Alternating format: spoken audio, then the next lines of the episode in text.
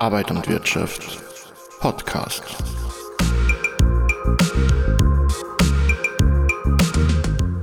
Reich ist man erst dann, wenn man sich bei der Bilanz um einige Millionen irren kann, ohne dass es auffällt. Das sagte einst der amerikanische Öltycoon John Paul Getty. 1966 galt er als reichster Mann der Welt. Mit einem Vermögen von etwa 1,2 Milliarden US-Dollar. Umgerechnet sind das jetzt etwa 7,4 Milliarden Dollar. Damit wäre Getty heute in keinem Forbes-Ranking mehr im vorderen Feld vertreten. Sein damaliges Vermögen entspricht etwa den Milliarden, um die sich Amazon-Gründer Jeff Bezos oder Tesla-Gründer Elon Musk in ihren Bilanzen irren können, ohne dass es ihnen wirklich auffällt. In unserer aktuellen Ausgabe der Arbeit und Wirtschaft haben wir uns auf die Suche nach den Vermögen begeben, wer hat und wer nicht hat und warum das so ist. Mein Name ist Michael Mazzol, ich bin Chefredakteur des Magazins und möchte gemeinsam mit einigen Autorinnen und Autoren einen kurzen Einblick in unser neues Heft geben. Um Jean-Paul Getty müsste man sich heute trotz seines Abstiegs im Forbes-Ranking keine Sorgen machen, wohl aber um 100.000 andere deren finanzielle Existenzen zusammengebrochen sind, unverschuldet, pandemiebedingt. Unsere Autorin Eva Reisinger hat mit Betroffenen gesprochen und durchleuchtet, wie es ist, plötzlich vor dem Nichts zu stehen. Genau, durch Corona steigt ja die Ungleichheit grundsätzlich sehr. Ähm, immer mehr Menschen sind aus Armut betroffen oder gefährdet. Und ich habe das auch in meinem Umfeld ähm, immer mehr beobachtet, dass Menschen strugglen, die früher vielleicht nie finanzielle Probleme gehabt haben oder sie jetzt nie groß Gedanken machen haben müssen, wie zahle ich nächsten Monat die Miete, weil sie immer Jobs gehabt haben, die relativ fix waren für Aufträge oder eben ein Sicherheitsnetz gehabt haben, was sie auffangen hat können. Genau, mir hat diese Frage eben umgetrieben, was ist mit dieser Mittelschicht? passiert, die immer ja sehr thematisiert wird. Eine Medien gibt es sie noch und ähm, ja, wie geht's denen? Ja, Geldprobleme sind auch heute noch trotz Rekordarbeitslosigkeit und Rekordwirtschaftseinbruch ein absolutes Tabuthema, über das niemand gerne spricht. Wie konntest du da überhaupt Betroffene finden, die mit dir über finanzielle und existenzielle Sorgen sprechen wollten? Also ich habe das dann so angeklickt, bei solchen Geschichten ist es natürlich immer relativ schwierig, Protagonisten und Protagonistinnen zu finden, weil das Thema so stigmatisierend ist und nur die wenigsten offen jetzt darüber sprechen wollen, dass sie zum Beispiel finanzielle Probleme haben. Und äh, ich habe dann einen Instagram- und einen Twitter-Aufruf gemacht, wo sie sehr viele Menschen gemeldet haben. Ähm, und da sich voll viele Menschen gemeldet haben, die gesagt haben, was, das ist die Armutsgrenze, mir war gar nicht bewusst, dass ich gefährdet bin. Was finde ich auch viel über das Thema nochmal aussagt. Und eine Protagonistin ähm, ist mir eben auch über die Caritas vermittelt worden. Genau, und dann haben wir uns zu den Gesprächen getroffen. Und ich habe versucht, drei sehr unterschiedliche Geschichten zu erzählen, also nachzuerzählen und zu Wort kommen zu lassen. Was hat dich denn persönlich besonders beschäftigt oder dich betroffen gemacht? Ja, mir bleibt der Satz einer Protagonistin in Erinnerung, mit der ich ja beschlossen habe, die Reportage zu beginnen. Nämlich, dass auf die Frage, wie sie für sie Armut anfühlt, hat sie geantwortet, für sie bedeutet das, wenn man mal wochenlang nur noch Kartoffel essen kann, weil man sie nichts anderes mehr leisten kann. Und das hat mich total, also wirklich schockiert, einfach das von einer 24-jährigen Studentin zu hören, die bisher mit ihren Minijobs und Gastrojobs im Sommer immer gut über die Runden gekommen ist und jetzt durch Corona, wo das alles weggefallen ist, die niemand aufgefangen hat. Und das, ja, dieser Satz ist mir total in Erinnerung geblieben. Und ähm, die Frage dann von einer anderen Protagonistin, nämlich warum fängt einen niemand auf? Warum äh, hat es mit der Mindestsicherung nicht geklappt? Warum äh, ist der Sozialstaat nicht da, wenn es einem schlecht geht? Und da hat sie dann irgendwann gesagt, sie fragt sich halt, ob sie was falsch gemacht hat, was sie falsch gemacht hat oder ob vielleicht das System falsch ist. Das bleibt mir sicher auch noch länger in Erinnerung und ich glaube, es lohnt sich sehr, dass wir alle darüber nachdenken wie dieses System gerade funktioniert.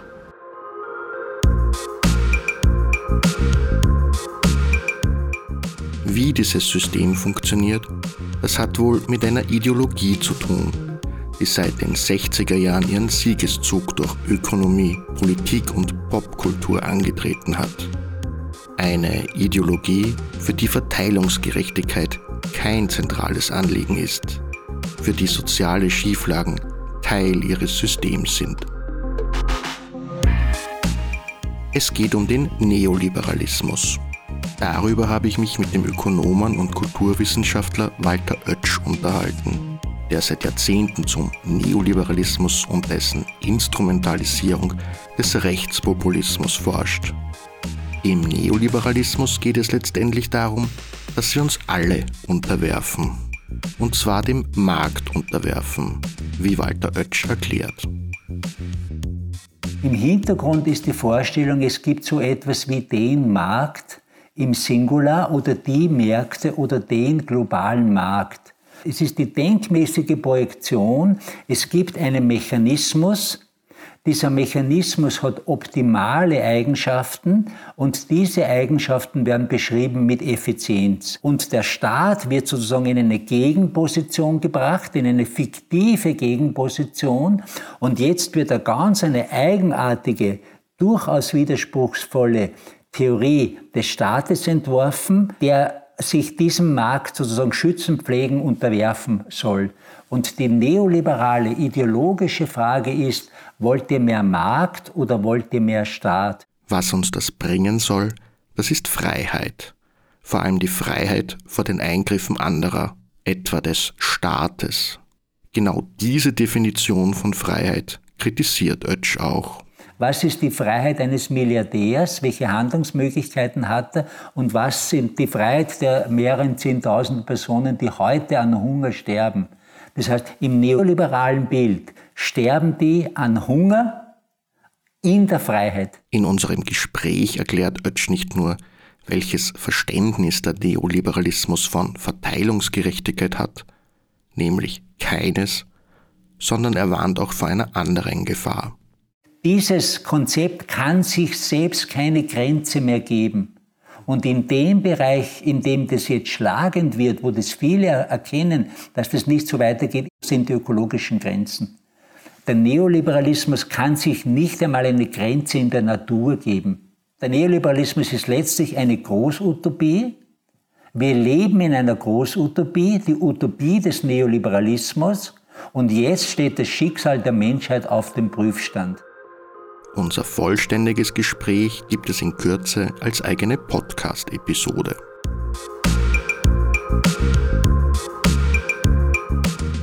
Die Ungleichheit zieht sich wie ein Faden durch unsere neoliberal geprägte Gesellschaft.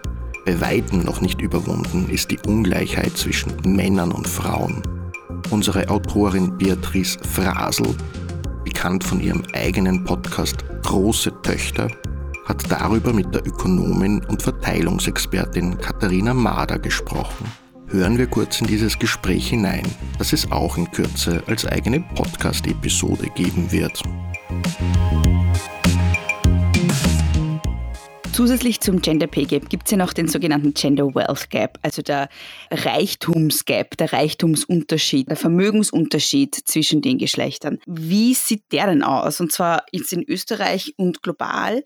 Und wie hängt er zusammen auch mit dem Gender Pay Gap? Der Vermögensgap ist äh, noch schwieriger als der Gender Pay Gap, aber noch interessanter als der Gender Pay Gap, finde ich. Also er ist deshalb schwieriger, weil man ja gerade zum Beispiel in Österreich nicht über das Einkommen reden, aber schon gar nicht über das Vermögen reden. Das heißt, äh, über, oder fürs Einkommen haben wir zumindest Lohnstatistiken und Lohnsteuerdaten, wo wir Zahlen herkriegen, die nicht gefärbt sind davon, dass es Befragungsdaten sind. Beim Vermögen haben wir nur Befragungsdaten. Das heißt, wir müssen darauf zurückgreifen, was die Nationalbanken erheben und die erheben in bestimmten Fällen Vermögensdaten. Wie wir es uns damals angeschaut haben, haben wir uns Single-Haushalte angeschaut. Das heißt, ein erwachsenen Personenhaushalte, sowohl Alleinerzieherinnen da drinnen, aber halt auch zum Beispiel ähm, Witwen. Der, der Unterschied bei den Single-Haushalten, der war, dass Frauen 40 Prozent weniger Vermögen hatten als Single-Männer. Und das war schon sehr spannend eben, weil da sind Witwen dabei, die durchaus was geerbt haben können. Da sind auch geschiedene Frauen dabei, wo ja immer gleich mal die, die Argumentation läuft, ja, die haben dann wie nach der Scheidung ein Vermögen, ja, was offenbar nicht der Fall ist. Ähm, und das, da sind auch junge Menschen dabei, wo wir wissen, dass junge Männer eher höhere Schulden haben als junge Frauen. Das heißt, trotz all dieser, trotz all dieser Informationen ist dieser Vermögensgap noch immer so groß. Und, was wir gesehen haben, ist, dass Erben für Männer ähm, mehr und höher ist. Und dass das, was wir eigentlich in Österreich verneinen, nämlich dass man über Arbeit reich wird, bei Frauen ein bisschen relevanter ist. Also reich werden sie nicht, ja, aber ein bisschen Vermögen sparen sich Frauen eher an über ihre Erwerbstätigkeit und über das Weglegen jedes Monats von einem bisschen was, während bei Männern ähm, es völlig egal ist, in welcher Einkommensgruppe die waren. Da war, das, da war das Vermögen total random, also total unterschiedlich und nicht im Sinn von, das steigt, wenn, wenn mein Einkommen steigt.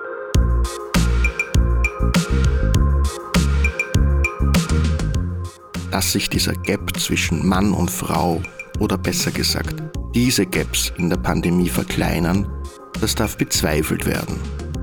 Ob wir dafür aus der Krise etwas lernen, das leider auch.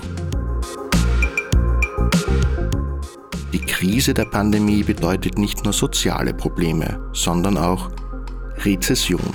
Die Wirtschaft schrumpft, fast doppelt so stark wie bei der Wirtschafts- und Finanzkrise 2008-2009.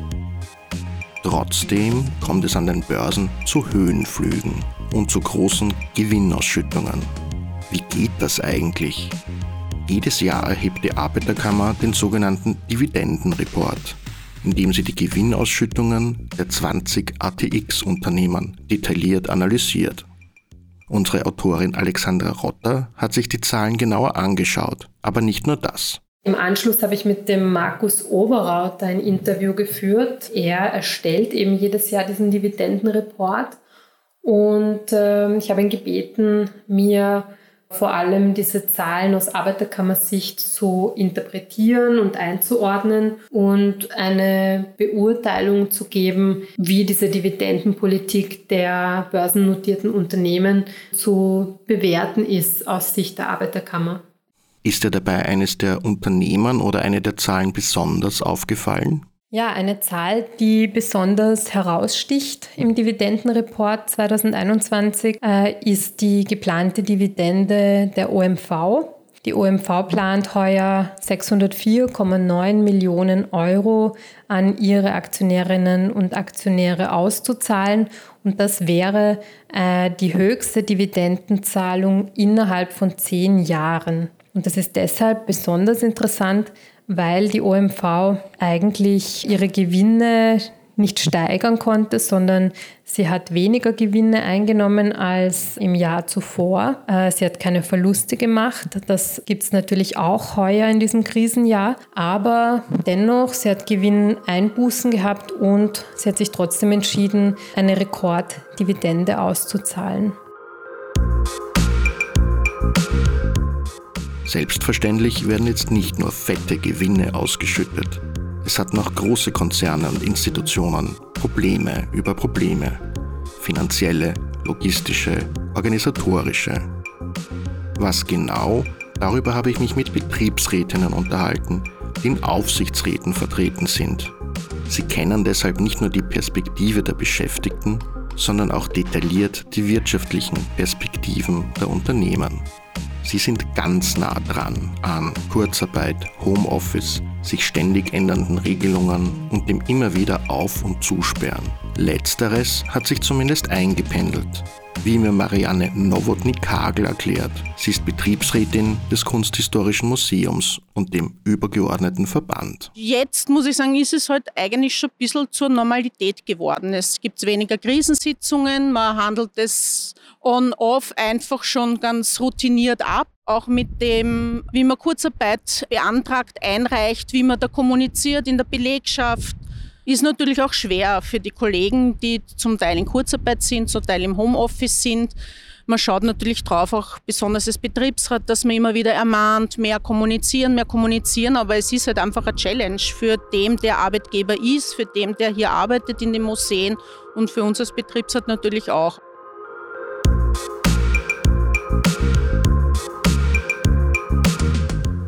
Also zumindest im kleineren funktioniert es mittlerweile.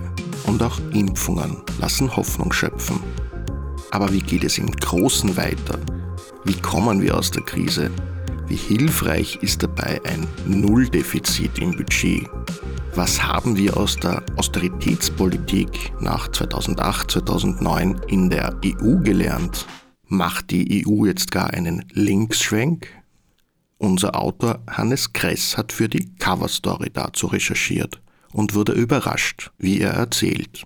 Am spannendsten im Zuge der Recherche war für mich eigentlich zu sehen, dass diese rigide Austeritätspolitik, die vor allem auf Druck Deutschlands entstanden ist, nicht von Anfang an in Stein gemeißelt war, sondern man 2008, 2009 sehr wohl versucht hat, mittels staatlicher Investitionen wieder aus dieser Krise zu kommen. Und die Einsicht daraus ist natürlich, dass Wirtschaft, anders als das oft suggeriert wird, eine zutiefst politische Angelegenheit ist. Also wenn das öffentlich oftmals so dargestellt wird, als handele es sich hier um objektive mathematische Modelle, an denen es nichts zu rütteln gibt. Es hängt also rein vom politischen Willen oder Unwillen ab, welcher Kurs weiter eingeschlagen wird. Und langsam wird es ernst, wenn es um die Krisenkosten geht. Bald könnten aus eher akademischen Verteilungsdiskussionen realpolitische Verteilungskämpfe werden. Zum Thema Verteilungskampf sagte Jean-Paul Getty übrigens, die Sanftmütigen werden die Erde besitzen, aber nicht die Schürfrechte.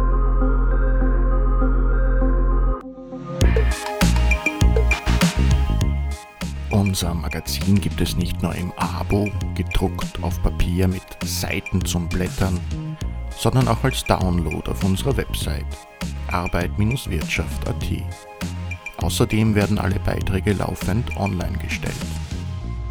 Wenn Ihnen dieser Podcast gefallen hat, abonnieren Sie ihn doch und folgen Sie uns auf Facebook, Twitter, Instagram und YouTube. Arbeit und Wirtschaft, herausgegeben seit 1923 von Arbeiterkammer und ÖGB.